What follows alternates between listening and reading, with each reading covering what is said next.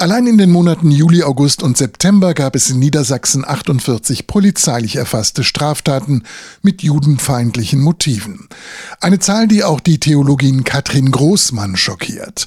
Sie ist Geschäftsführerin des jüdisch-christlichen Gesprächskreises beim Zentralkomitee der deutschen Katholiken und nennt als mögliche Ursache für die Straftaten, dass es nach wie vor erschreckend wenig Wissen über das Judentum als gelebte Religion gibt. Ich glaube schon, dass je fremder einem etwas ist, desto größer ist die Gefahr, dass man eine verzerrte Wahrnehmung davon bekommt. Um dem entgegenzuwirken, hat sie schon vor zwei Jahren eine Plakataktion ins Leben gerufen. Der Titel beziehungsweise jüdisch und christlich näher als du denkst. Die Idee war, durch diesen Slogan näher als du denkst, darauf hinzuweisen, dass es eben Beziehungen gibt, lebendige Beziehungen zwischen Judentum und Christentum, die man zum Beispiel an den Festen aufzeigen kann. Voneinander möglichst viel zu wissen, davon lebt eine multikulturelle Gesellschaft, sagt Ulrike Offenberg, Mitinitiatorin und Rabbinerin der jüdischen Gemeinde in Hamel. Wir können nicht allen immer nur frohe Weihnachten wünschen, wir sollen auch wissen, welche Feiertage die anderen gerade haben und wie man zu einer Hochzeit oder zu einem Trauerfall kondoliert. Die Plakate sind jetzt Teil einer Wanderausstellung,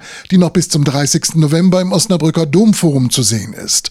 Auch um damit aufkeimender Judenfeindlichkeit zu begegnen, sagt die Rabbinerin, denn Antisemitismus hat leider auch sehr tödliche Konsequenzen. Darum ist es etwas, wogegen die Gesellschaft ganz entschieden vorgehen muss.